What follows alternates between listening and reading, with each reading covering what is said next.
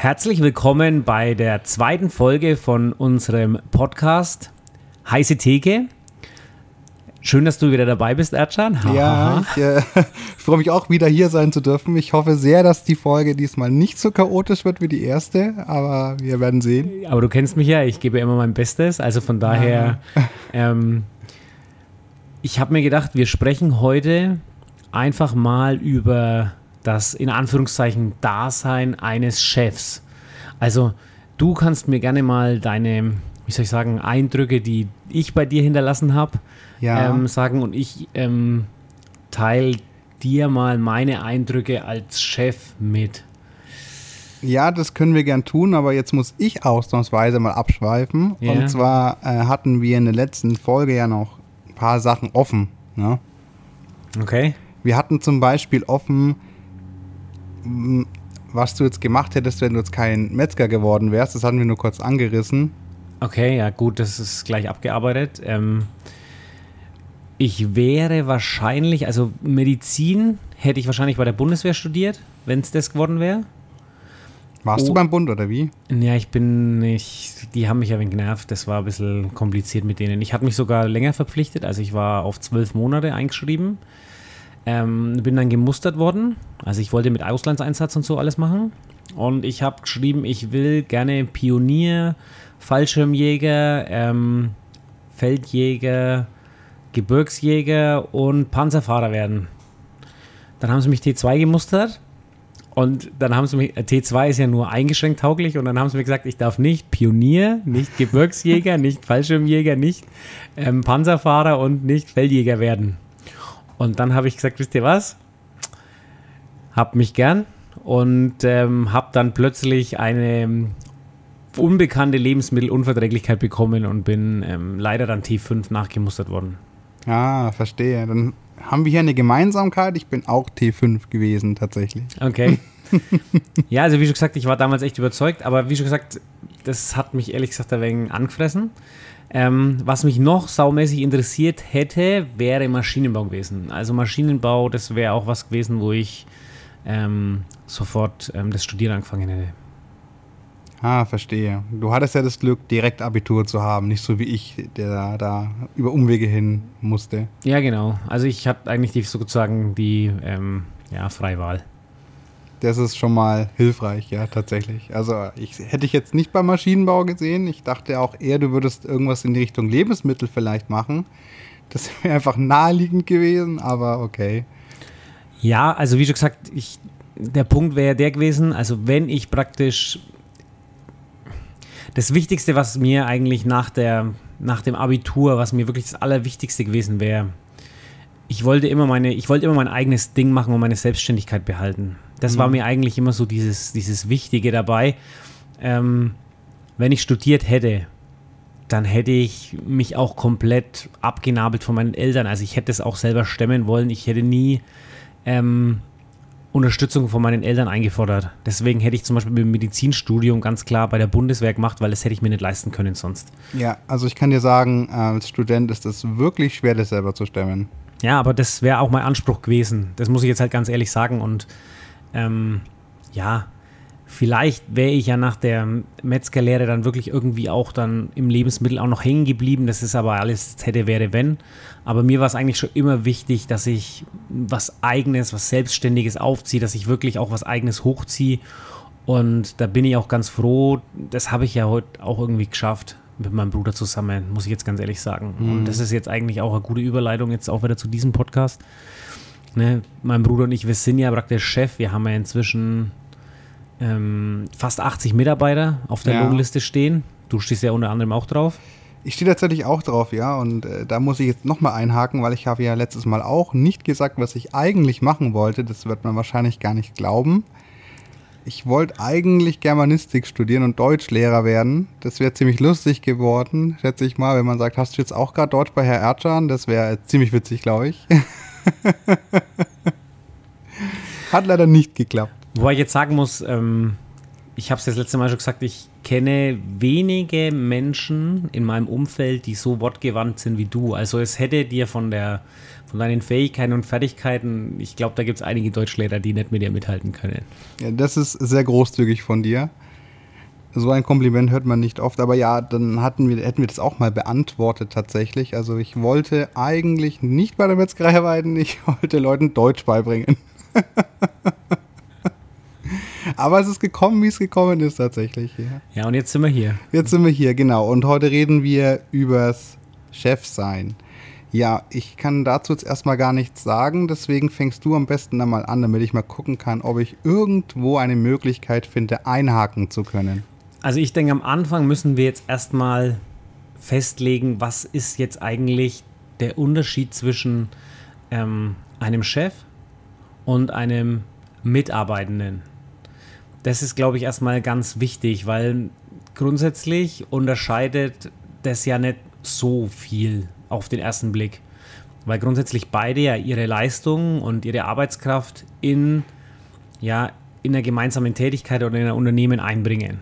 Das muss man ja ganz ehrlich sagen.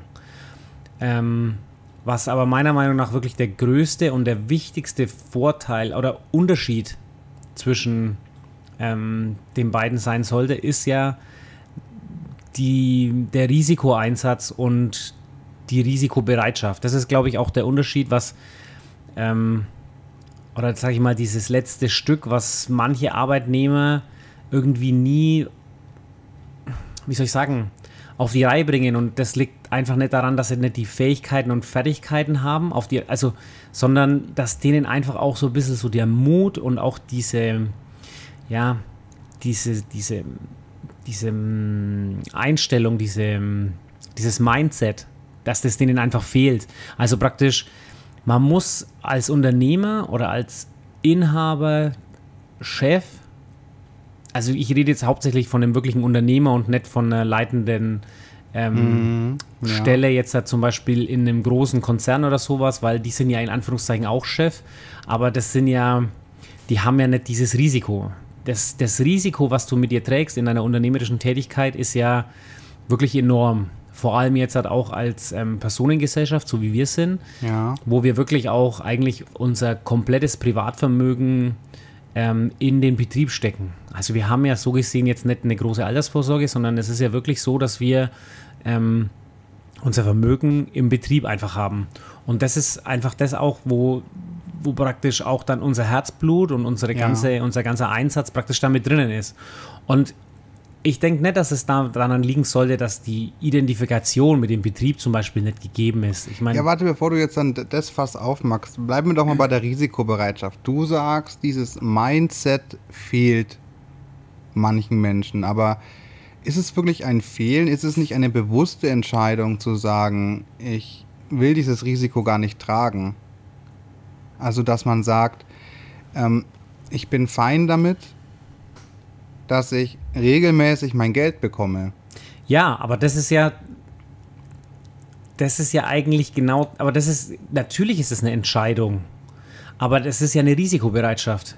Das geht ja, es ist ja praktisch schon, du sagst, das ist, du siehst es als Entscheidung, aber ich sehe halt einfach das als fehlende Risikobereitschaft. Ich denke halt grundsätzlich, ähm, es ist mir wichtig, weil ich kann halt dadurch mehr erreichen oder weniger. Naja, das kommt jetzt drauf an. Also, die Sache ist doch folgende. Wenn sich jemand bewusst dafür entscheidet, angestellt zu sein, dann nimmt er auch, also dann wägt er ja schon ab. Der sagt ja ganz klar, ich weiß, wenn ich jetzt, äh, also wenn ich jetzt schauen muss, dass ich alles bezahlen kann und kundenorientiert arbeiten muss, ohne dass jetzt und, und mein ich kein sicheres Gehalt habe und es halt schwankt. Also müssen tun wir im Leben nur sterben. Ja, das natürlich auch. Aber du weißt, lass mich doch erstmal ausführen vielleicht. Aber ich glaube, du weißt, worauf ich hinaus will. Der Punkt ist doch, du hast, du, du müsstest ja auch eine viel größere mentale Last mit dir herumtragen. Und manche entscheiden sich ja bewusst gegen diese mentale Last. Die lagern das quasi aus. Das ist dann keine fehlende Risikobereitschaft, sondern einfach wirklich ein Abwägen von, ich möchte irgendwann Feierabend haben und möchte dann einfach, dass jemand anders das für mich erledigt. Das ist dann ja eigentlich relativ clever. Naja, also ich denke jetzt grundsätzlich, ich muss jetzt kurz überlegen, aber um jetzt halt deinen Gedankengang zu verfolgen oder zu vervollständigen, ja, ist okay. Aber es fehlt halt da einfach auch die Risikobereitschaft oder auch, ich, ja, ich, vielleicht fehlende Risikobereitschaft, ja, okay. Ja, fehlt denen. Und grundsätzlich fehlt halt auch da, oder besser gesagt, dieses Mindset, diese, diese, wie soll ich sagen, auch geistige ähm, Stabilität, die du da haben musst. Ja, weil du musst ja am Ende des Monats, musst dir ja immer klar sein, vor allem wenn du 80 Mitarbeiter hast, musst du deine Sozialversicherungsbeiträge und deine Mitarbeiter bezahlen. Ja. Und wenn du eins von beiden halt nicht mehr kannst, kannst du Insolvenz anmelden. Das ist halt ganz wichtig. Und das ist halt einfach was, vor allem wenn es jetzt mal nicht so gut läuft. Ja, wenn jetzt zum Beispiel die Schweinefleischpreise wie im letzten halben Jahr wöchentlich neue ähm, Allzeithochs erreichen, ja, und es ist kein, kein Ende absehbar, wenn deine Energieverträge auslaufen und du, ähm, wie soll ich sagen, und du weißt, nächstes Jahr musst du 20.000 Euro mehr pro Jahr für die, für die Energie zahlen, wenn du ähm, merkst, dass die Kunden ähm, sich in Kaufzurückhaltung üben an der Theke, da musst du halt einfach auch Mindset haben, dass du sagst, ey, dunkles Tal. Ich habe keine Angst halt vor der Dunkelheit, sondern ich gehe da durch und ähm, erleuchte das Dunkel. Ja? Du kannst nicht einfach dann sagen, ja, okay, also ich warte jetzt einfach mal ab und sitze das aus, sondern du musst eigentlich immer wieder dagegen arbeiten. Du musst immer wieder aktiv werden. Du musst immer wieder schauen, ähm, ja, auch vor allem deine Mitarbeiter auch mitzunehmen. Das ist eigentlich meiner Meinung nach, diese Mitarbeiterführung ist mit das Allerschwierigste, weil du wirst so zugeschissen mit ähm, Verwaltungssachen außenrum. Also das ist unglaublich, wer alles was von dir will. Und da geht's noch, da fangen wir, da, da reden wir jetzt noch gar nicht von jetzt bei uns jetzt hier ja. von den Dokumentationen. Also bevor du jetzt auf die Bürokratie wieder eingehst, du, du springst schon wieder sehr. du sagst halt quasi, ja, ähm, manche haben ein Problem damit, sich ähm, Ungewissheit zu stellen. Genau, das ist das, das was ich meine, mit dieser fehlenden Risikobereitschaft. Und vor allem auch immer wieder das Beste dagegen zu halten. Aber du trägst doch sowieso auch im Beruf immer ein Risiko. Der Punkt ist doch auch als Arbeitnehmer, kann es ja passieren, dass ein Unternehmen in der Pleite geht. Ja? Ja, gut, aber das, das und also so ein Risiko hast du freilich immer, aber der Punkt ist ja grundsätzlich der, als Arbeitnehmer, ähm, wir haben Kündigungsschutzgesetze, wir haben Arbeitsschutzgesetze, also ich muss ganz ehrlich sagen, unseren Arbeitnehmern ähm, geht es jetzt nicht unbedingt schlecht. Und ich denke grundsätzlich, also schlecht in der Hinsicht, dass sie keine Möglichkeiten haben oder sich irgendwie Gedanken machen müssen, ähm, ausgebeutet zu werden. Ich denke grundsätzlich, das passiert eigentlich eher so, dass viele Arbeitnehmer sich selber ausbeuten, aber weniger die Unternehmer. Ja, da, da, das stimmt tatsächlich nicht. Äh, jetzt ist natürlich schwierig, ich habe die genaue Quelle nicht parat, aber ich ähm, mache das immer transparent, dass ich das auch nur beiläufig gelesen habe. Es wurden wohl sehr viele Überstunden 2022 gar nicht bezahlt. Da gibt es eine Statistik dazu. Wie gesagt, ich habe jetzt die Quelle nicht parat, also Entschuldigung an unsere Zuhörer.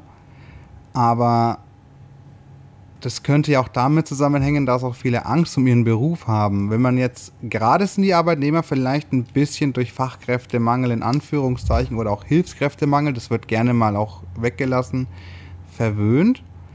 Aber jetzt vor zehn Jahren zum Beispiel hm, sind Leute auch schwer krank zur Arbeit gegangen, haben unbezahlte Überstunden gemacht, haben den Chef nur Ja sagen lassen, äh, haben anders, haben immer Ja zum Chef gesagt, auch wenn sie vielleicht gar nicht länger bleiben wollen, einfach nur aus Angst, ihren Job zu verlieren, weil ein Arbeitgebermarkt gegeben war. Und das ist ja auch eine Art von Risiko. Ich meine, das widerspricht, also ich, ich, möchte jetzt nicht sagen, das ist nicht, nicht richtig, was du sagst. Also das, das glaube ich, trifft bestimmt in ähm, mancherlei Hinsicht zu, aber ich habe halt einfach immer ein Problem damit, weil ich finde halt keine Fachkräfte. Und ich bekomme halt leider einfach immer, immer wieder mit, also über Ecken und Kanten, dass sich manche halt zum Beispiel jetzt halt wieder auf den Beruf beworben haben und dann sagt der Metzger, ja, 14,50 kriegst du bei mir die Stunde und dann sage ich, äh, nicht sag ich, sondern dann sagt der Mitarbeiter, ja, für das Geld, da gehe ich dann lieber in Netto oder sowas. Anstatt dass sie sich halt dann zum Beispiel nochmal bei einem anderen Metzger halt bewerben, der ähm, um ein Vielfaches mehr zahlt, ja, meinetwegen 17, 18 Euro.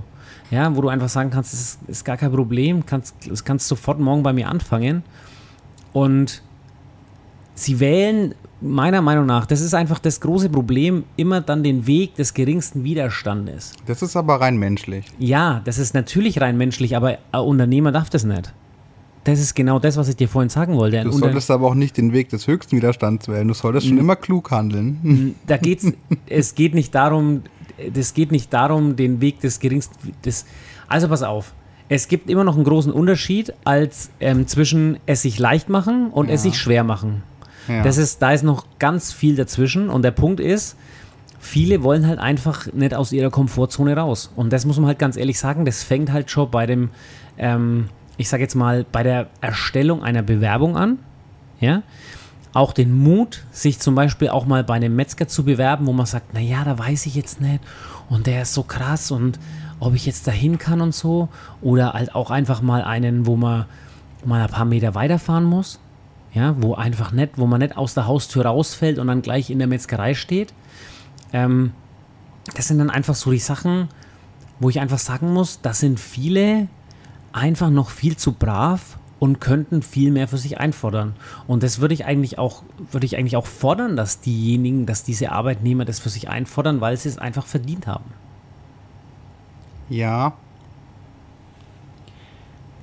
Ähm, ups. Du hast da schon irgendwie recht, aber du vergisst da auch den Punkt, dass vor allem wenn du jetzt ansprichst, dass man die Arbeit nicht direkt vor der Haustür haben möchte, äh, äh, direkt vor der Haustür haben möchte, ähm, das Fahrtweg ist ja auch Lebenszeit, ne? Das darf man nicht vergessen. Und Fahrtweg wird nicht bezahlt. Das heißt, wenn ich jetzt so zwei Stunden zum Metzger fahren muss und zwei Stunden wieder zurück, habe ich vier Stunden meiner kompletten Freizeit einfach für nichts aufgebraucht. Also ich habe halt grundsätzlich jetzt nicht von ähm, zwei Stunden Fahrzeit gesprochen, weil ja. in zwei Stunden Fahrzeit kann ich auch in München arbeiten, nur zur Info. ähm, sondern ich habe jetzt davon gesprochen, einfach mal über den Tellerrand hinauszuschauen. Einfach mal nicht die nächste, einfach das, was ich dir gerade gesagt habe, nicht den Weg des geringsten Widerstands zu nehmen und zu sagen, ja, also ich habe jetzt hier in der Umgebung zwei Metzger, einer davon ist schon scheintot und der andere, der ähm, macht jetzt vielleicht noch zwei Jahre, also dann gehen wir halt mal zu dem und ähm, dann nehme ich den, keine Ahnung, den Preisvorschlag, den er mir gemacht hat, den einfach dann an. Das, das sehe ich einfach nicht. Ich bin einfach nicht so. Das ist und, und da, da fehlt es mir einfach, weil sie sagen, ja, okay, jetzt habe ich keinen Metzger mehr um die Ecke, ich würde es eigentlich schon gern machen, die Arbeit macht mir Spaß, aber ich habe jetzt zum Beispiel noch ein Lidl oder ein Aldi oder ein Netto oder irgendwie sowas, dann mache ich halt Regalauffüller dort. Ja, ich weiß nicht, ob man das so verallgemeinern kann. Ja, das kann, kann man nicht verallgemeinern, das will ich auch gar nicht. Aber es ist halt oft so, dass dadurch halt viele Fachkräfte wirklich auch abwandern. Das muss ich halt und, ganz ehrlich und sagen. Und du meinst nicht, dass das allgemein am, am Handwerk liegt, dass das den Leuten einfach keinen Spaß macht? Auf die Idee kommst du jetzt gerade nicht. Also ich denke halt einfach, das liegt hauptsächlich daran, dass erst zu, äh, zunächst einmal, dass es viel, dass es noch viele Kollegen gibt, die meiner Meinung nach einfach zu wenig bezahlen. Ja, aber ähm, um die Brücke zum Chef sein nochmal zu schlagen, weil sonst schweifst du schon wieder zu sehr ab, muss ich dann ja als Arbeitnehmer immer mehr auch Unternehmen raussuchen, weil du das Scheintote angesprochen hast, wo ich weiß, dass die noch existieren werden, weil viele Handwerksbetriebe Metzgereien machen momentan zu. Das liegt ja an Inflation und auch an den hohen Energiepreisen. Ja, liegt hauptsächlich an der fehlenden Nachfolge. Und ja, aber auch an den Energiepreisen. Vor allem Bäcker habe ich das jetzt ganz oft beim BR, habe ich da ein bisschen rumgeguckt. Ja, aber die Bäcker sind keine Metzger. Ja, Achtung. aber es ist ja, die wir Bäcker gehören mit zum Lebensmittelhandwerk. Ein Metzger gehört auch zum Lebensmittelhandwerk. Also sind wir gerade im Lebensmittelhandwerk. Da hast du vollkommen recht, aber der Bäcker ist viel energieintensiver, also im Verhältnis zu seinen Produkten, weil im Prinzip hat er ja praktisch Wareneinstand, der hat ja Aufschläge von 1000 1500 Prozent. Also das heißt Mehl, Wasser, ja, Und daraus macht er was. Aber das, was er da daraus macht, ist ja praktisch alles mit Energie verbunden. Ja, aber worauf ich halt hinaus will, ist, man sucht sich dann halt natürlich einen Arbeitgeber aus, wo man weiß, dass er überleben wird. Und dann ist, wenn du jetzt das Beispiel Supermarkt bringst, ist wahrscheinlicher, dass ein Supermarkt überlebt, als so eine kleine Metzgerei um die Ecke.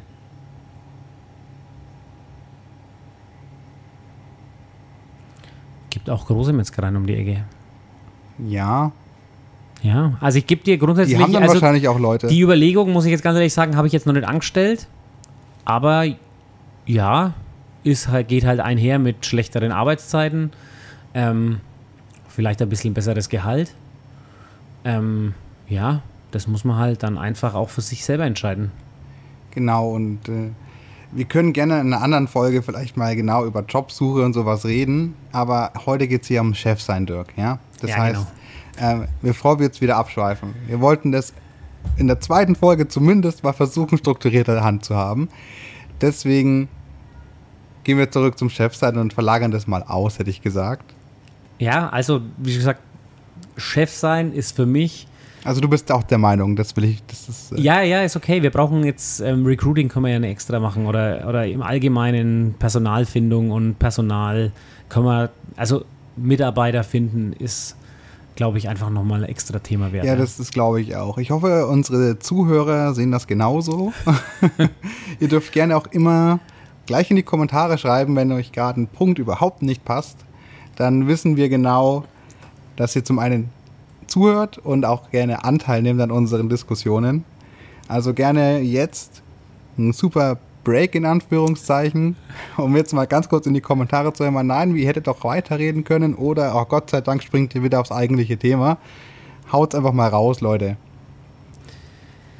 Also, wie schon gesagt, wir waren jetzt bei der Risikobereitschaft und ähm, ich finde einfach, als Unternehmer gehört das eigentlich auch, also dieses Mindset brauchst du. Das ist einfach so meiner Meinung nach diese Grundvoraussetzung, dass du dich einfach auch mal ins Unbekannte stürzt, dass du einfach mal ja dahin gehst, wo es auch weh tut. Ja, dass du einfach mal ähm, Sachen ausprobierst und grundsätzlich auch damit rechnest, dass du auf die Schnauze fliegst, dass es einfach mal nett funktioniert, dass es mal, dass du einfach, wie schon gesagt, einfach mal aus der Komfortzone rauszugehen, ist meiner Meinung nach das, die wichtigste Eigenschaft eines Unternehmers, in dem Fall jetzt auch Chefs. Ähm, wenn man es dann schafft, dass man erstens tolle Mitarbeiter findet und zweitens die dann auch ähm, so, ich sage jetzt mal, anstiftet oder injiziert mit dem gewissen Unternehmensgehen, dann ist es das Besondere halt einfach, ähm, dann machen die da mit, die ziehen mit, die folgen dir und die haben einfach auch so diesen, diesen Willen, einfach voranzukommen und weiterzugeben. Und das gehört dann auch wieder zum Chef zu sein, auch seine Mitarbeiter. Also ich habe wirklich sehr, sehr viele gute Mitarbeiter. Da, und da manche sind auch wirklich so Spitzenklasse. Also das muss ich jetzt wirklich nochmal hier nochmal betonen. Also in meinem Unternehmen sind so viele geile Persönlichkeiten. Alle anders, alle haben ihre Stärken, alle haben ihre Schwächen. Meine Challenge ist es halt immer grundsätzlich, Zähle ich da als zwei, weil ich ein bisschen dicker bin oder wie ist das? du zählst als drei. Ah, danke schön. So viel arbeitest du ja auch, also von daher ist ja alles gut. Nein, nur 40 Stunden, Dirk. Du weißt ganz genau, 40 ist das Maximum, was ich arbeiten darf. Alles klar. Also, ähm,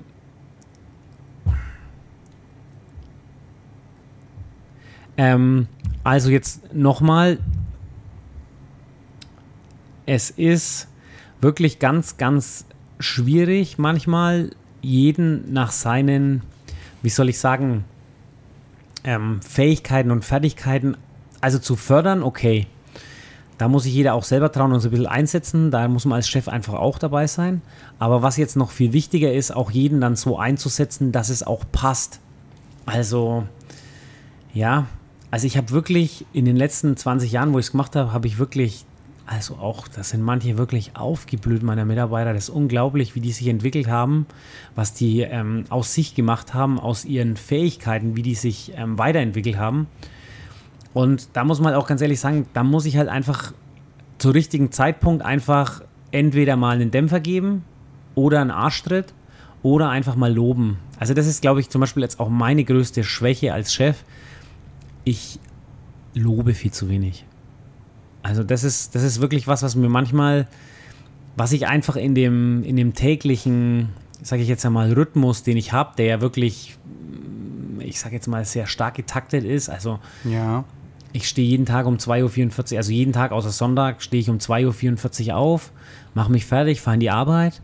Ähm, und dann, keine Ahnung, der Tag endet halt, wenn der Tag endet. Ich habe zwei Nachmittage habe ich frei, also nehme ich mir in Anführungszeichen frei, wenn die Möglichkeit besteht. Und dann Ähm, komme immer ich um die Ecke. Ja, genau. Dann, dann machen wir abends noch einen Podcast dann und nehmen den noch auf. Und ja, und ich arbeite viel und ich arbeite gern und das ist wirklich was, was mir, ähm, was mir auch in gewisser Weise Erfüllung bringt, wo ich auch wirklich sage, ich will meinen Kindern auch so ein gewisses Vorbild sein, dass ich sage, also Leistung lohnt sich und macht was, was euch Spaß macht, weil dann macht ihr es auch gerne, dann braucht ihr auch keine Hobbys. Ähm, das können viele vielleicht auch manchmal gar nicht verstehen, dass ich sage, okay, wenn ich, ich habe keine Hobbys. Ich meine, einz, das einzige Hobby, was ich habe, ist eigentlich mit dir der YouTube-Kanal, weil für mich ist halt immer der Unterschied zwischen Hobby und Beruf zum Beispiel Ja. auch, dass du beim Hobby halt immer Geld mitbringst und beim Beruf immer Geld mitnimmst. Das hatten wir schon geklärt. Das ist auch eine Investition. Ich sag's noch einmal. Ja, aber also wie schon gesagt, und das ist einfach als Chef manchmal wirklich ganz, ganz schwierig, vor allem ähm, dann auch den Mitarbeitern immer diese Wertschätzung zu geben und zu sagen, ja, und das ist in manchen Unternehmen einfach noch ein bisschen leichter, weil du kannst jetzt zum Beispiel, also ich gebe jetzt mal ein Beispiel, ich habe jetzt nächste Woche zum Beispiel wieder eine Autowerkstatt, die praktisch Ja. mit ihren Mitarbeitern zu einem Grillkurs macht und die machen einfach so ein Team-Event. Für mich sind solche Team-Events grundsätzlich halt echt immer ganz schwierig, weil wir haben halt scheiß Öffnungszeiten. Und wenn zu den scheiß Öffnungszeiten. Also ich, die ich, Öffnungszeiten sind gut. Du meinst, die Öffnungszeiten an sich sind ein Problem für ein Event. das, ja, genau. Also die Öffnung. dass das falsch nein, nein, nein, nein, nein. Also ich habe halt einfach ein Ladengeschäft, wo Ja. halt grundsätzlich immer Verfügbarkeit ist und ähm, ich würde halt einfach mal gerne ein Wochenende einfach mal wegfahren mit meinen Mitarbeitern. Einfach nur mal ein geiles Mhm. Wochenende machen. Wo man sagt, okay, da fähren wir einfach mal Samstag auf Sonntag in, keine Ahnung, ein Wellnesshotel oder so. Also unter Malediven gehe ich jetzt nicht mit, ne? Das sollte dir bewusst sein. Kein Problem, kannst ja einen Antrag stellen. Das ist ja, ich habe genug Papier bei mir liegen. Das ist, bis das Papier wieder auftaucht in meinem Büro, glaub mir, da gehst du wahrscheinlich schon in Rente. Also von daher einfach Das mal einen Antrag Das stellen. ist sehr beruhigend. Ich, ich kannst du auch per E-Mail schreiben. Kannst du E-Mail öffnen? Ja, ich denke schon. Ich kann E-Mails öffnen, aber ich habe dir vorhin mein E-Mail-Postfach gezeigt und blau ist meine Farbe. Ich habe da so viele E-Mails noch zu bearbeiten. Ich hätte mich jetzt, keine Ahnung, deswegen, ich, ich freue mich eigentlich, dass ich jetzt mit dir den Podcast machen kann, weil ich manchmal auch einfach keinen, ja, manchmal reicht es halt auch einfach. Da ist der Tag einfach dann lang genug und wenn ich jetzt dann Ja. wieder, ähm, sage ich mal, 12, 13 Stunden wieder durchgeklopft habe, dann reicht es mir einfach. Dann bin ich halt einfach, bin ich halt einfach durch. Ja, also wenn, wenn ich da meinen Tag halt so beschreibe, Wie ist so ja ein Steak quasi, dann einfach durch. einfach durch, ja. Dann hat man halt ein bisschen Rinderbraten und so. Also von daher, ähm, ja, das ist eigentlich meiner Meinung nach aber auch das, was Chefsein ausmacht. Ja, einfach. Aber du, du bevor du jetzt wieder noch weiter redest, ähm, Chef sein heißt für dich, die Mitarbeiter auf jeden Fall wertzuschätzen. Aber du musst dir auch bewusst sein, dass dich nicht jeder automatisch leiden kann oder nicht jeder mit deinem Führungsstil zurechtkommt oder nicht deine Ansicht ist. Die Liste könnte noch weitergehen. Also grundsätzlich gebe ich dir recht. Es gibt manche Sachen, da gehe ich d'accord. Also grundsätzlich muss mich erstmal keiner mögen. Also das muss. Ich, ich begegne jedem mit Respekt, egal welchen Alters, welcher Ethnie, welcher, ähm, keine Ahnung, welches Aussehen er hat. Das spielt mir keine. Ja. Also das, ich, also jedem meiner Mitarbeiter, wenn er bei mir eingestellt wird, begegne ich erst einmal mit Respekt. Und das ist grundsätzlich was, was ich auf jeden Fall erwarte. Das ist mir ganz wichtig. Also muss ich dich jetzt auch respektieren, oder? Wenn du mich nicht respektierst, dann kannst du dich gleich. da ist die Tür. Mach dich vom Acker. Also brauchst gar nicht so tun. Ich weiß, dass du es tust. Und ähm, das, ist, das ist mir eigentlich erstmal Grund. Das ist erstmal so diese Grundvoraussetzung. Ähm, mein Führungsstil ist einfach mein Führungsstil. Damit muss man grundsätzlich einfach ein bisschen ähm, zurechtkommen. Das ist manchmal für manche ein bisschen schwieriger, für, für viele, ich sag mal für manche ein wenig schwieriger, für viele leichter. Ähm, er ist halt etwas chaotisch. Ja, einfach weil ich so viel, ich kann manchmal, da ist vielleicht auch noch eine Schwäche, wo ich sage, ich kann vielleicht manchmal auch gar nicht so diese ausgearbeiteten ähm, Anweisungen geben, wie ich es machen müsste. Das ist einfach so, wo ich sage, da könnte man vielleicht auch noch ein bisschen an mir arbeiten. Ja, aber das ist eigentlich ein guter Punkt. Ähm, brauchen jetzt Mitarbeitende wirklich dauernd Anweisungen oder sollte es nicht darauf hinauslaufen, dass es so gut wie möglich automatisiert funktioniert, dass du nicht auch den Job ausführen musst, für den du jemanden angestellt hast? Da bin ich jetzt ganz bei dir. Also grundsätzlich möchte ich eigentlich gar keine Anweisungen geben. Aber der Punkt ist ja grundsätzlich der, das wäre jetzt auch das, wo ich jetzt als nächstes hingekommen wäre. Für mich als ähm, Chef ist es zum Beispiel, also zum einen halt diese Mitarbeiter mitzunehmen, aber was viel wichtiger ist, ist es, die Mitarbeiter ähm, müssen neben dem Respekt für mich, weil wir haben ja jetzt auf mich als Chef angesprochen, ähm, auch die Grundsätze oder die Grundleitlinien praktisch des, des Unternehmens mit ihrem Tun, Handeln und Denken vertreten und einhalten. Ja. Also es funktioniert nicht, wenn, wenn die Leitsätze wie Qualität, Frische, ähm, ich sage jetzt mal Freundlichkeit und ähm, Kundenorientierung in irgendeiner Weise so mit Füßen getreten werden, dass es einfach nimmer mit den Leitlinien des Unternehmens zusammenpasst. Das ist richtig. Also das geht nicht. Also das ist jetzt Ja. auch was, wo ich sage, Das ist aber auch Identifikation des Unternehmens, ne? Das ist das Ja. nicht vergessen.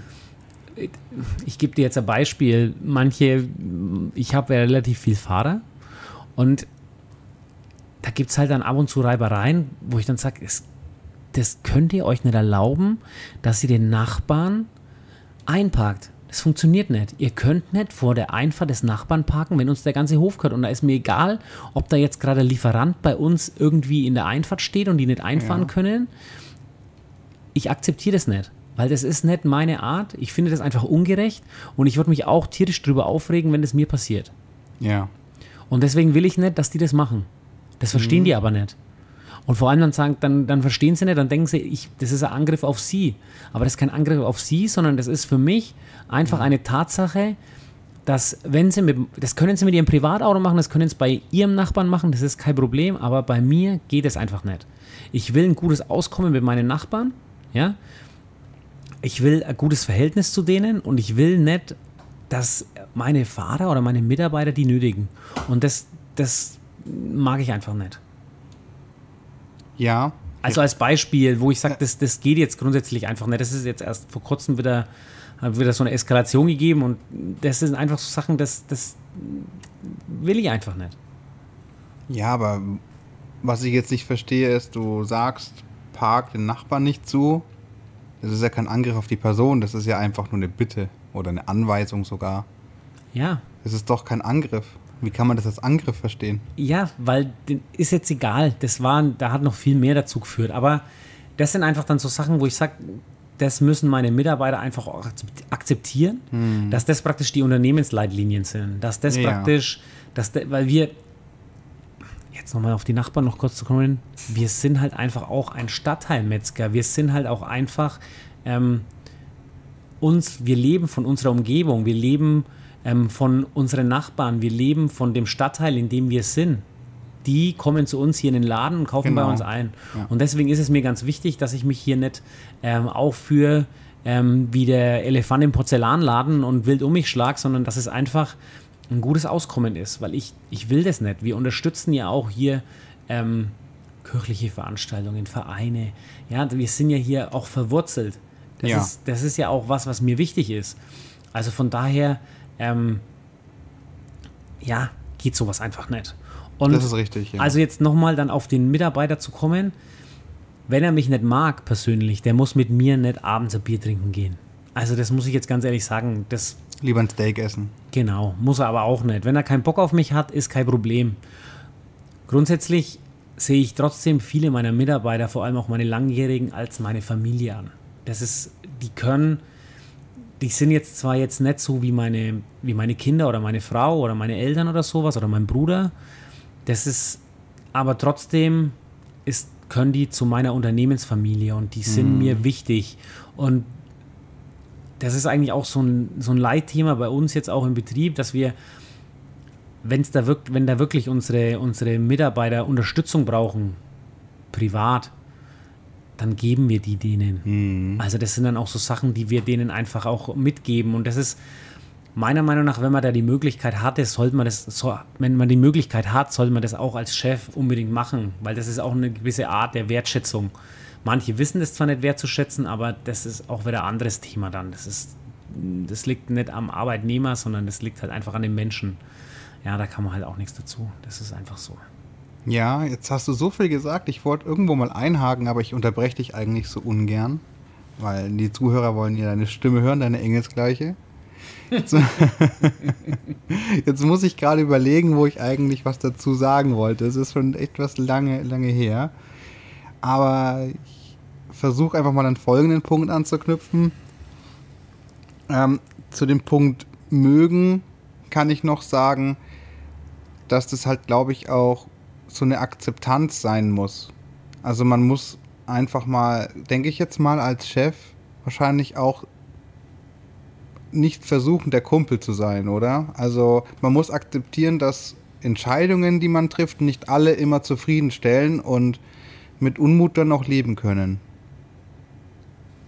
Oder, oder ist es dann zu belastend irgendwo? Also grundsätzlich habe ich ähm, keinerlei Probleme, wenn mich jemand nett mag. Wo ich halt Probleme habe, ist, wenn ähm, vor Kunden was ausgetragen wird zum Beispiel. Also das sind so Sachen, wo ich sage, das geht überhaupt nicht. Ähm, und auch unter den, unter den Mitarbeitern. Also das sind auch so Sachen, das darf nicht passieren. Und das sind auch immer Sachen, wo ich auch immer eingreifen muss. Also vor dem Kunden hat einfach eine gewisse Ordnung zu herrschen. Das ist einfach so. Also da muss man einfach Immer professionell bleiben. Genau. Da muss man professionell werden, nicht emotional werden zum Kunden und auch untereinander. Das darf nicht passieren. Und ähm, Achso, übrigens, Leute, falls ihr immer so ein Knarzen oder Grummeln hört, wir sitzen hier natürlich, wenn wir schon beim Thema Kunden sind, direkt an der Theke und äh, in der Metzgerei laufen nun mal auch Kühlungen, also entschuldigt das bitte. ja, und das Knacken sind die Magnetventile, die praktisch immer umschalten und praktisch das Kühlmittel durchlassen. Ne? Nur damit ihr alle Bescheid wisst, ähm, weil klar nehmen wir den Podcast in der Metzgerei auf, wir hatten es Heiße Theke halt, ne? ja, hatten es schon erwähnt, aber manche stören sich an Hintergrundgeräuschen, aber äh, da müsst ihr jetzt leider damit leben, weil wir werden uns jetzt kein extra Tonstudio einrichten, wenn wir eine riesige Metzgerei zur Verfügung haben. Ja, also wie schon gesagt, ich habe kein Problem damit, dass man, dass man mir einfach mal sagt, ey, das finde ich einfach scheiße, weil grundsätzlich ähm, ist es ja so, ich mache mir Gedanken über das, über die Entscheidungen, die ich treffe. Und du hast recht, es sind manchmal auch Entscheidungen, die vielleicht manchen jetzt nicht oder nicht jedem einfach passen. Aber ich habe kein Problem damit, grundsätzlich meine Entscheidungen zu begründen. Und man muss halt einfach so sagen, als Chef hat man halt grundsätzlich auch noch wenig einen anderen, ähm, das ist mir zum Beispiel auch ein wichtiger Anspruch für mich als Chef, dass ich wirklich auch in jeden Teilbereich meines Betriebs Einblick habe und wirklich weiß, wie es da läuft. Ja. Und äh, das ist eigentlich ein ganz guter Punkt, weil jetzt kann ich jetzt gleich zwei Sachen miteinander verknüpfen. Und zwar zum einen, dass manche Menschen mit deinen Entscheidungen nicht leben können. Ich bin einer davon. Tatsächlich, das führe ich jetzt gleich aus. Aber gleichzeitig ähm, kann ich noch an einen vorherigen Punkt kurz anknüpfen. Die Selbstständigkeit, dass man nicht immer klare Anweisungen braucht. Ich zum Beispiel würd, äh, würde es ex als extremst störend empfinden, wenn du mir reinredest in dem, was ich für dich tue, weil deine Expertise nicht so weit geht wie meine. Ich habe das ja auch gelernt und du nicht. Das würde mich ein bisschen nerven und deswegen sind wir auch schon anhand einiger Content-Ausrichtungen aneinander geraten. Oder zumindest haben wir doch recht verschiedene Ansichten, wo die Reise oftmals hingehen soll. Ja gut, aber das, das widerspricht sich ja jetzt grundsätzlich nicht. Ich habe ja vorhin auch gesagt, man muss seine Mitarbeiter halt auch nach ihren Fähigkeiten und Fertigkeiten ähm, auch einsetzen. Ja. Also von daher denke ich, widerspricht sich das jetzt nicht, dass ich sage, okay, ich bin auch ehrlich gesagt froh, dass ich, also, dass ich viele meiner Mitarbeiter auch nicht ähm, die ganze Zeit an der Hand führen muss, weil ich will ja Mitarbeiter und keine, keine Ahnung, keine Roboter. Weil wenn ich Roboter brauche, dann programmiere ich die und die machen dann immer das Gleiche. Und es gibt für mich nichts Schlimmeres als Mitarbeiter, den ich jeden Handgriff erklären muss. Da drehst du mm. durch, das kostet dich einfach so viel Kraft. Das ist unglaublich. Deswegen, es ist mir einfach wichtig, dass man wirklich, ich meine, neue Mitarbeiter ist was ganz anderes. Bei der Einarbeitung von neuen Mitarbeitern, mm. da musst du ihnen erstmal die ganzen Werte vermitteln. Du musst sie einführen in ähm, How to, alles. Wie soll die Ware verpackt werden? Wie soll, ähm, wie wird da was gehandelt? Was passiert, ja. wenn das und das passiert? Also das bekommst du halt auch erstmal, ich sag mal, nach einem halben Jahr bist du da langsam dann drinnen, ja, wo du dich einarbeitest. Aber das ist ja grundsätzlich kein Problem. Und vor allem Fehler passieren ja auch. Ja, klar. Das, das gehört ja dazu. Da bin ich auch jetzt nicht so, dass ich sage, aber das Schlimme, wenn man Fehler halt mehrmals macht, die gleichen Fehler, das ist ein Problem für mich. Weil das heißt für mich entweder, derjenige hat keinen Bock oder zweitens, er hat keinen Bock. das glaube ich jetzt nicht. Ja, also, doch, doch, also, genau das ist der Punkt, weil grundsätzlich, ja, das ist, nee, das ist glaube ich, meiner Meinung nach also, wirklich wichtig. Wenn man einen Fehler macht, dann kann man ja, den gerne machen. Ja. Das ist überhaupt kein Problem. Wichtig ist, dass man daraus lernt und den Fehler nicht nochmal macht. Aber was ist, wenn du fünf Anläufe brauchst um es zu kapieren. Du kannst ja nicht voraussetzen, dass jeder immer sofort auch versteht, was er falsch gemacht hat.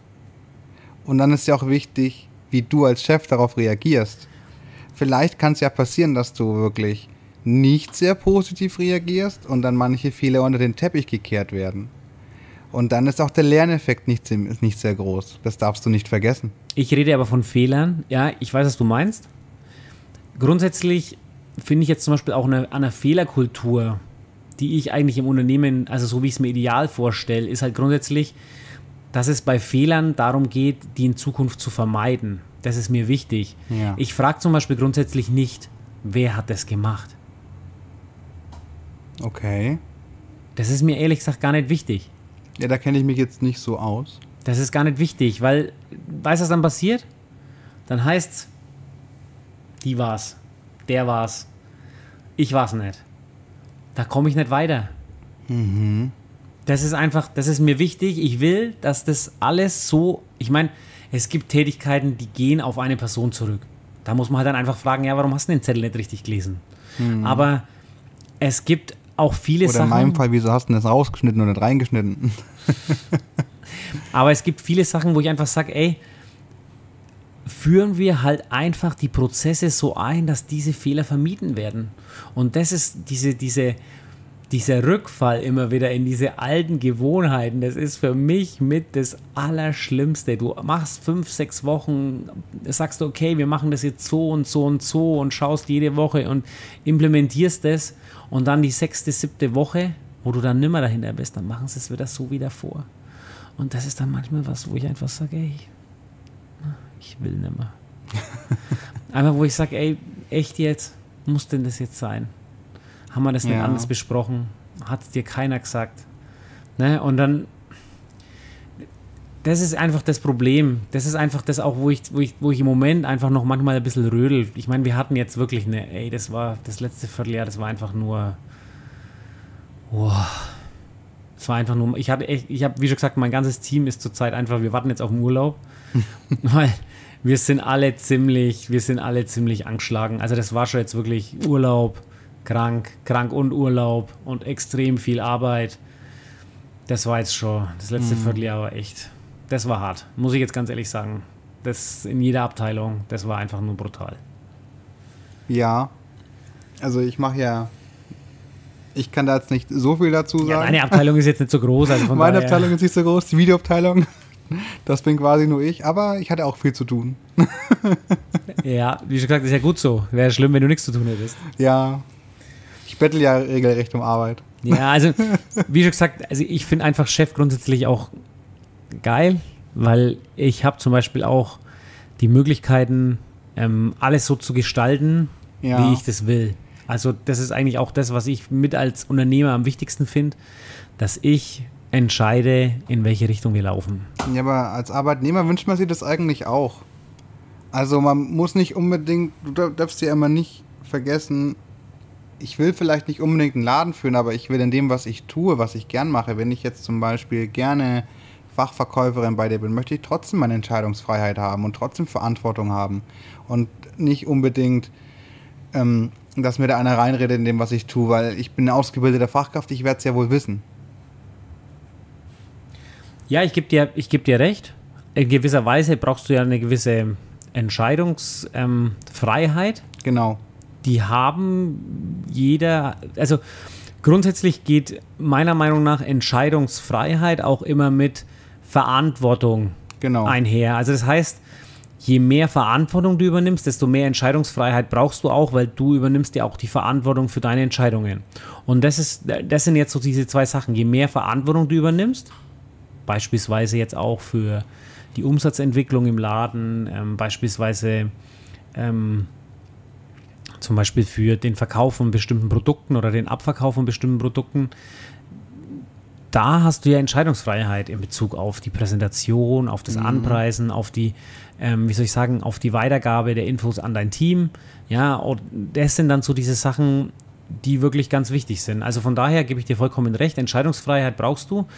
Aber ich rede jetzt nicht von der Entscheidungsfreiheit, ich sage jetzt mal in diesem Anführungszeichen eingeschränkten Rahmen, sondern ich rede von der Entscheidungsfreiheit in dem großen Rahmen, dass ich sage, okay, das ist jetzt die Richtung, das sind jetzt vielleicht neue Geschäftsfelder, die wir erschließen, ähm, das sind jetzt Geschäftsfelder, die wir nimmer bedienen wollen, etc. Das sind eigentlich so diese Entscheidungen auf, ich sage jetzt mal, Unternehmensleitungsniveau, wo ich, wo ich einfach sage, das gefällt mir. Ja. Ich habe dazu nicht so viel hinzuzufügen tatsächlich, außer vielleicht mal noch eine andere Perspektive ob du die Entscheidungsfreiheit in diesem eingeschränkten oder limitierten Bereich, den du in Anführungszeichen gesetzt hast, auch geben kannst. Also in meinem Fall ja. Was bei deinen Metzgerinnen oder Metzgern oder Fachverkäufern und Fachverkäuferinnen der Fall ist, weiß ich nicht tatsächlich. Oder auch Fahrern. Also ich weiß gar nicht, was du eigentlich für Leute alles hast, aber du hast ja ein umfassendes Spektrum. Ich kann dir auf jeden Fall sagen, aber in meiner Tätigkeit habe ich die. Deswegen finde ich das auch sehr angenehm, bei dir zu arbeiten. Ja, ich denke halt grundsätzlich am, am schwierigsten, was mir jetzt grundsätzlich einfällt, ist ähm, die Produktion. Mhm. Weil du halt da grundsätzlich immer Produkte hast, die hinten rauskommen müssen. Und die müssen halt vorher ähm, einen gewissen Bearbeitungsstandard haben, den du natürlich festlegst. Wie die Leute, ich meine, wie jemand was ausbeint, das ähm, kein Geselle ähm, braucht es mehr, der weiß, wie er das ausbeint und wenn das sein Stil ist, dann macht er das so. Also da mhm. haben sie schon, da gibt es schon auch eine gewisse Freiheit. Ähm, es ist halt grundsätzlich so, man muss halt einfach gewisse Abläufe halt auch einhalten, weil also Wurst herstellen ist ja praktisch nicht, das ist ja meistens kein Tagwerk. Also das ist ja praktisch ein Prozess, der über mehrere Tage hinausgeht. Also das ist, du bereitest ja ähm, erstmal das Fleisch vor, aus der Zerlegung, machst die Sortierung, machst den Zuschnitt, ähm, dann tust du es wolfen, dann tust du es ähm, vorbereiten, praktisch dann für den nächsten Tag. Teilweise zum Beispiel vorfrieren, anfrieren das Fleisch und am nächsten Tag wird es dann zum Beispiel erst verarbeitet. Dann kommt mhm. zusätzlich noch zum Beispiel eine Einlage dazu, die auch praktisch dann erstmal erst sortiert werden muss, ausgeschnitten. Dann wird sie ähm, gepögelt, gewürzt, ja, und die wird dann am nächsten Tag dann eingearbeitet in die Wurst. Ähm, Schinken zum Beispiel auch, die müssen. Ja, ja, ich, also, ich, ich, ich verstehe, weißt, ich, ich verstehe, worauf du hinaus willst. Klar, es gibt immer Abläufe, es gibt, glaube ich, in jedem Bereich fest, festgeregelte Abläufe, aber mir geht es jetzt darum, dass man als Metzger vielleicht die Entscheidung hat, wie man da hinkommt. Also ja, die Möglichkeit hast du. Du kannst ja auch die, in Anführungszeichen, die Arbeit in gewisser Weise einteilen. Ähm, du kannst dich auch selber einbringen, dass du sagst, ja, okay, wir machen jetzt so und so eine Wurst zum Beispiel noch. Das mhm. ist ja auch was, wo du sagst, okay, ähm, die Produkte, die, die machen wir jetzt einfach, die kommen jetzt da einfach rein, weil die finde ich jetzt einfach gut. Das finde ich jetzt eine gute Erweiterung fürs Produktsortiment und ähm, ja, ich muss jetzt ganz ehrlich sagen, dieses Jahr haben wir ja praktisch den, den Bratwurstkönig gewonnen. Ja. Aber nächstes Jahr wird es auf jeden Fall wieder die Wahl zur Bratwurst des Jahres geben, weil das fand ich einfach geil und vor allem auch die Ideen meiner Mitarbeiter, die sind ja da richtig. Aber nächstes Jahr ist doch auch schon der Bratwurstgipfel wieder. Müsstest Ja. du nicht dieses Jahr anfangen mit der. Wir fangen da am Anfang des Jahres an. Also, Also das wird im Januar dann stattfinden, wo wir dann anfangen, die Mitarbeiter fragen. Im, im Februar werden dann die Rezepturen umgesetzt und dann im März gibt es es dann und im Mai ist ja dann praktisch der Bratwurstgipfel. Weil die Kunden müssen ja dann grundsätzlich entscheiden, mit welcher Ja. Bratwurst wir da hingehen. ja. ja. Ja, okay, also dann weiß ich schon mal, dass dann die Metzger und Fachverkäufer dann auch in einem geregelten Rahmen Entscheidungsfreiheiten haben. Ja, müssen sie ja auch, weil ansonsten, ähm, ja, keine Ahnung, muss ich ja alle an der Hand führen und das, da, das ist nicht, keine nicht Zeit dafür. zielführend, ja. Genau. Also ich, ich sehe das tatsächlich so wie du. Ich, ähm, es gibt ja auch Chefs, die ihren Mitarbeitern nicht so wirklich vertrauen und auch jeden Schritt stetig überwachen müssen. Und ich frage mich halt immer, warum stellst du die denn ein, wenn du quasi deren Arbeit eh mitmachst? Dann mach doch alles gleich selbst. Ja, also ich sehe das auch so. Also ich könnte das, also ich will das auch gar nicht, wenn ich, also ich möchte gerne einen Mitarbeiter einarbeiten und ich möchte, dass er, wenn er Fragen hat, zu mir kommt, wenn es dann weitergeht. Und dann soll er grundsätzlich auch selber entscheiden, weil das ist mir eigentlich so der wichtigste Anspruch, ansonsten schaffe ich das gar nicht. Also dann sonst würde ich, also ich habe ja alleine jetzt die Verantwortung von ungefähr, für ungefähr 30, 30 Mitarbeiter hier in der Filiale wo ich ja praktisch eigentlich immer ihr direkter Vorgesetzter bin. Und ähm, das, wenn da jeder zu mir kommt und fragt, keine Ahnung, wie er sich jetzt die Hände waschen soll oder wie er sich jetzt die Nase putzen soll, dann ganz ehrlich, Ja. irgendeinen trifft es dann und den trifft es hart. Und da hätte ich überhaupt keinen Bock drauf. Ja. Ich könnte mir das auch gar nicht vorstellen, da dauernd angeleitet zu werden. Also, ich weiß nicht. Ich Ja, glaube, manche, manche brauchen das vielleicht, aber ich kann es mir persönlich nicht vorstellen.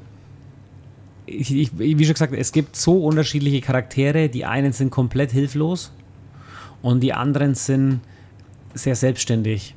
Das ist einfach komplett, da muss man einfach den, den, die einzelne Persönlichkeit an sich anschauen. Ja, und wie ist es dann? Du bist ja auch eine ganz andere Generation von Metzgermeister. Wie war das denn früher? Hat man dann früher vielleicht noch eher gesagt, das mache ich so, das hat also mal ganz salopp daher gesagt, ja, das mache ich so, wie ich das will, das hat genauso zu sein und wenn es dann mit der klarkommst, da ist die Tür.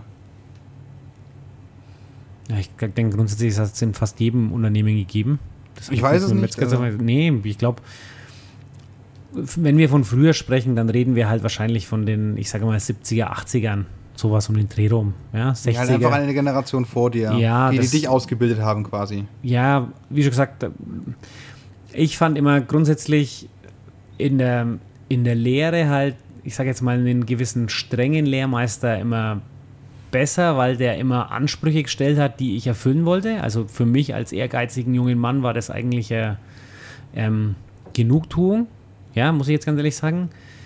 Später war es mir dann eher lästig, dass ich mich an Regeln halten musste oder ein gewisses Schema. Da wollte ich mich dann eigentlich eher entfalten. Also wie schon gesagt, am Anfang denke ich, ist es auch immer ganz wichtig, auch für meine Lehrlinge, dass sie ein gewisses, mh, ich sag mal, einen gewissen Korridor haben, in dem sie sich praktisch bewegen dürfen und nicht drüber rausschlagen sollten. Später sollte der Korridor einfach viel weiter sein und ähm, ja, eigentlich nur von, sage ich jetzt einmal, Unternehmensleitlinien oder Regeln, ähm, ja, in Bezug auf Lebensmittelrecht zum Beispiel einfach eingegrenzt sein. Hast du dann nicht auch manchmal Angst, äh, jemanden zu viel Freiraum zu lassen? Ich meine, wir sind jetzt auf jeden Fall an dem Punkt, wo wir uns einig sind, dass ähm, man nicht alles überwachen muss und je mehr Selbstentfaltung für den Arbeitnehmer, desto besser eigentlich. Aber gibt es da auch mal Sorge, dass er über die Stränge schlägt? Hast du da dir mal Gedanken gemacht? Also grundsätzlich muss ich sagen, eher nein. Also lieber ist mir zu viel Freiraum als zu wenig. Wichtig ist für mich eigentlich dann immer nur im Endeffekt dann die Kontrolle. Also dass ich sagen kann, okay, ich kontrolliere das halt dann auch in regelmäßigen Abständen oder ich habe das dann auch mit im Blick, dass ich dann weiß, okay, da ist jetzt zum Beispiel was nicht.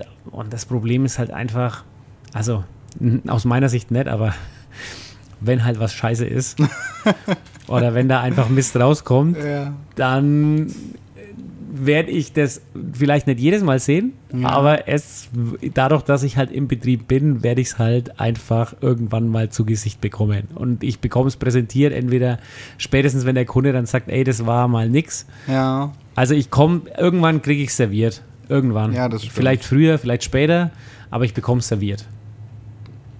Also von daher sehe ich das jetzt, zu viel Freiraum gibt es eigentlich nicht. Es gibt nur, ähm, ja, eher zu anhängliche Mitarbeiter, die die ganze Zeit ja, Bedarf haben an Aufmerksamkeit. Ja, ich bin einer davon.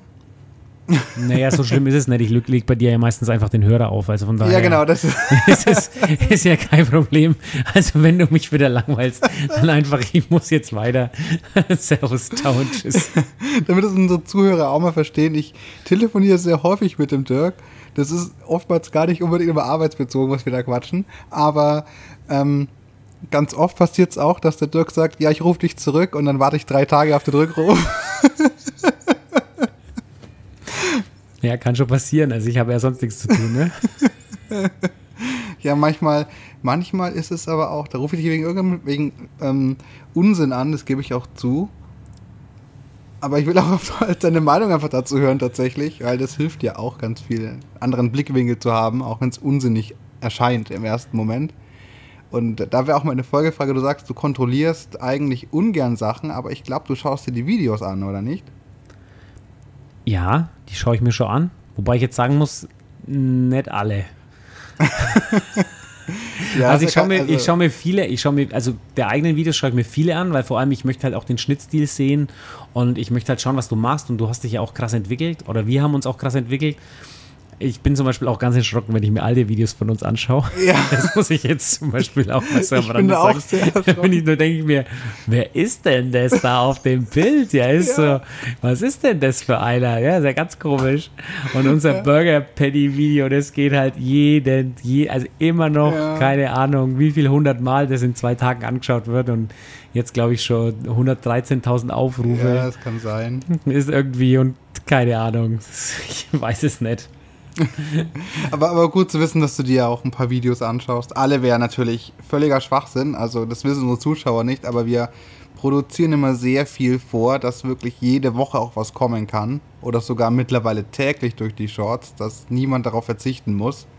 Das ist auch ein Service von uns eben.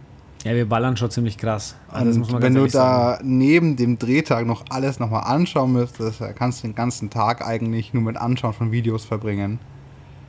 Ja. Ja, also wie schon gesagt, wir haben also unser um also unser also unser YouTube Kanal und unsere Videos, also muss ich ganz ehrlich sagen, bin ich auch schon ziemlich stolz drauf. Ist glaube ich auch, ich auch. Ist aber glaube ich auch schon ziemlich ähm, einmalig in Deutschland. Also für eine Metzgerei. Ich meine, es gibt schon professionelle YouTuber, die das auch in der ja. Klasse aufziehen, aber jetzt in unserer in unserer, keine Ahnung, Rookie-Sache. Ähm, ja, wir, wir, sind froh, wenn, wenn wir mal äh, Kreisliga erreichen. Wir sind noch unter Kreisliga einfach. Ja. ähm. Da müssen wir einfach mal schauen, dass es dann, dass es dann einfach weitergeht. Aber das ist, ja, irgendwann werden wir schon aufsteigen, ja. hoffe ich mal. Ich meine, wir haben ja. ja, jetzt auch hier noch genügend ähm, tolle Zuhörer hier im, im in unserem Podcast. Ich, ich, ne? ich, hoffe es. Die natürlich unsere heiße Theke da kräftig auch unterstützen, indem sie unser, uns noch ein YouTube ähm, Abo dann dalassen. Ja, ab abonniert auf jeden Fall. Das ist sehr wichtig. Aber gut, ähm, ich wollte nicht wieder auf YouTube gehen. Ich wollte eigentlich nur den Aspekt, dass du tatsächlich auch kontrollierst, was manche tun. Aber anscheinend nur mit einem Auge. Das ist ja schon mal ganz hilfreich. Ja, gut, das zweite Auge, das muss ich auch immer gleich auf dem nächsten ähm, haben. Also, das ist ja auch so der. Mein Vater hat das immer genannt, den, der Schritt des Herrn hat er das immer genannt. Der Schritt des Herrn. Der Schritt des Herrn hat er das immer genannt. Und das ist eigentlich für mich jetzt aus heutiger Sicht, jetzt in meiner Generation, ist es so ein bisschen so oberig dargestellt, aber das ist grundsätzlich einfach diese, ähm, ich sage jetzt einfach mal diese, diese Anwesenheit oder auch mhm. diese, wie soll ich sagen, diese Beobachtung im Unternehmen zu sein und zu schauen, dass da einfach alles richtig läuft, dass da nichts schief geht, ja, dass da nicht einfach ähm, durch Nachlässigkeit oder ähm, Überforderung praktisch irgendwas schief läuft. Das ist äh, noch ein guter Punkt und auch der letzte für heute, weil wir schon fast eine Stunde haben. Äh, damit würde ich gerne abschließen. Du hast jetzt ein gutes Beispiel von deinem Vater gebracht, weil es ist ja so, du führst die Metzgerei ja insgesamt nicht alleine. Du hast ja noch deinen Bruder und deinen Vater. Und dann ist ja die Frage, wenn jetzt Chef sein ist und da kommen drei unterschiedliche Führungsstile, was passiert denn dann eigentlich? Ja gut, also das ist jetzt eine gute Frage. Also der Punkt ist der, ich halte mich, also normalerweise haben wir es jetzt hier ein bisschen aufgeteilt. Also das heißt, Katzwang ist so mein Revier. Da redet mir grundsätzlich keiner rein. Und Sperberstraße ist eigentlich so das Revier vom Sven. Und mhm. inzwischen muss ich ganz ehrlich sagen, mein Vater ist eigentlich, äh, also so wie er das gemacht hat, muss ich jetzt ganz ehrlich sagen, da bin ich schon, finde ich schon ziemlich gut. Also wenn ich das so gut hinbekomme, mal vielleicht mit meiner Generation, die nachkommt, dann muss ich jetzt auch ganz ehrlich sagen, da bin ich dann auch schon stolz auf mich, weil das hat mhm. er schon, also er ist wirklich auch jemand, der in gewisser Weise loslassen kann, aber auf der anderen Seite halt auch noch voll dabei ist. Das ist eigentlich total geil. Ich meine, mein Vater ist jetzt 70, aber der zieht halt, ich meine, der zieht halt immer voll durch, nicht so krass wie wir, aber der steht jeden Tag in der Früh um dreiviertel vier mit uns in der Werkstatt. Das ist einfach eine krasse Leistung und der hat mhm. einfach noch Spaß und das, der ist, der ist so verliebt in seinen Wurstmachen. Das ist einfach total geil. Also wenn ich mit 70 noch mit der, mit dem, ich sage jetzt mal Enthusiasmus und mit dem Ehrgeiz und mit mhm. dem Spaß an dem Beruf noch meine Tätigkeit ausfülle, muss ich ganz ehrlich sagen, dann habe ich einfach auch in meinem Leben alles richtig gemacht. Und ähm, bei der Unternehmensführung muss ich jetzt ganz ehrlich sagen, ja, er will schon mal immer noch sein, wenn er manchmal einen raushängen lassen, halt, wenn er jetzt zum Beispiel eine neue Maschine kauft und so, da, da kommt einfach, geht einfach immer noch so der Viehhändler mit ihm durch. Aber ja. im Großen und Ganzen überlässt er die Führung meinem Bruder und mir.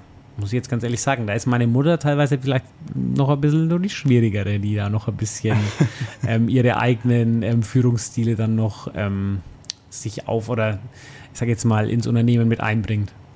Ist es dann, wenn jetzt die Gebiete so aufgeteilt werden. Ist es dann mal vorgekommen, dass jemand aus der Sperberstraße gesagt hat, ey, ich will lieber nach Katzfang, ich pack das hier nicht und genauso umgekehrt?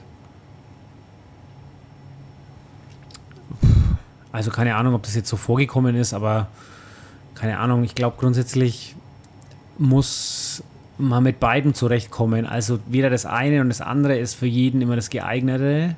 Also man muss einfach so in diese ich denke, da spielt die Teamstruktur auch immer eine ganz große Rolle. Mhm. Also das heißt, es liegt meistens, glaube ich, gar nicht an dem Führungsstil, sondern ich glaube, das liegt dann eher an den Arbeitskollegen, an denen das dann scheitert oder nicht. Das ist, glaube ich, dann mhm. wichtiger. Also da muss, da kann es dann zum Beispiel sein, dass, dass manche sich im Team einfach nicht mögen und dann einfach sagen, ja, also das ist dann einfach nicht so das Richtige für mich.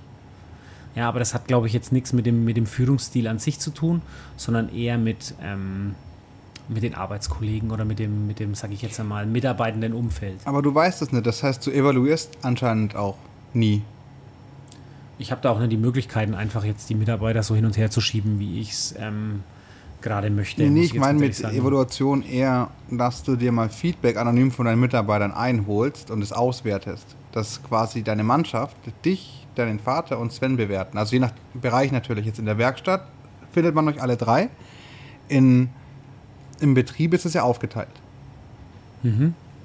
Nee, das habe ich ehrlich gesagt jetzt noch nicht gemacht. Also ich habe mich jetzt noch nicht in meiner Leistung noch nicht bewerten lassen. Ich, was ich halt öfter mache, was heißt öfter, einmal im Jahr, ist, dass ich meine Mitarbeiter, dass ich will, dass meine Mitarbeiter sich selber bewerten. Das ist mir wichtig. So. Aber ich habe jetzt noch nicht, also mich bewerten habe ich jetzt noch nicht lassen. Ich habe das von dir aber auch noch nicht gehört, dass ich das machen soll. Ich bin schon drei Jahre da. Ja, du. Also, du, bist, ähm, du bist jetzt ein wenig, ich bin, ich, ich, mach's, ich mach's voll geil. also, bewerten Sie sich auf einer Skala von 1 bis 5. Ähm, 1 ist das Schlechteste, 5 ist das Beste, genau. Ich bewerte mich mit 7,5. Alles klar. Weiß ich Bescheid. In diesem Sinne hätte ich gesagt, ja. ähm, sollten wir jetzt vielleicht mal Schluss machen langsam. Ich, ja, ich denke auch. Ich denke auch, dass wir da Schluss machen sollten. Aber gute, gute Ergebnisse würde ich sagen. Ich habe mal einen Einblick ins Chefsein bekommen und die Zuhörer auch. Und vielleicht hast du auch mal einen Einblick bekommen, wie sich ein Arbeitnehmer fühlen kann. Ich habe ehrlich gesagt, so, also das, was du jetzt zum Schluss rauskaut hast, ich habe mir noch nie Gedanken gemacht, mich zu bewerten zu lassen. Zu sagen, ja, also bist du mit meiner Leistung zufrieden oder was wünschst du? Ich meine, ich habe freilich, stelle ich die Frage immer, ja, was, was erwartest du jetzt von mir oder was? Aber dass ich mich jetzt grundsätzlich einfach mal so eine Bewertung stelle, das habe ich jetzt noch nicht gemacht. Aber das ist vielleicht auch mal ein interessanter Ansatz, muss ich jetzt mhm. ganz ehrlich sagen. Nehme ich jetzt auch mal so mit aus dem Podcast. Ja, das freut mich, dass ich dir da was mitgeben konnte, weil ich strebe auch immer danach, mich zu verbessern. Und du kannst offensichtlich auch. Und ich denke, das ist auch das Ende dieser Folge. Du darfst gerne noch das letzte Wort an die Zuschauer richten. Ich danke euch allen, dass ihr wieder zugehört habt. Ähm, wir werden uns natürlich ähm, bald in der dritten Folge wiederhören. Also hoffe ich natürlich, dass ihr uns wieder einschaltet. Ansonsten lasst uns gerne mal eine Sternebewertung da. Ähm, einfach ein Like oder ein Abo. Da würden wir uns natürlich tierisch drüber freuen. Ansonsten wünsche ich euch jetzt allen noch eine schöne Zeit. Bis zur nächsten Folge Heiße Theke. Ja. Erdschan, hau rein und ähm, Servus miteinander. Ade, Leute.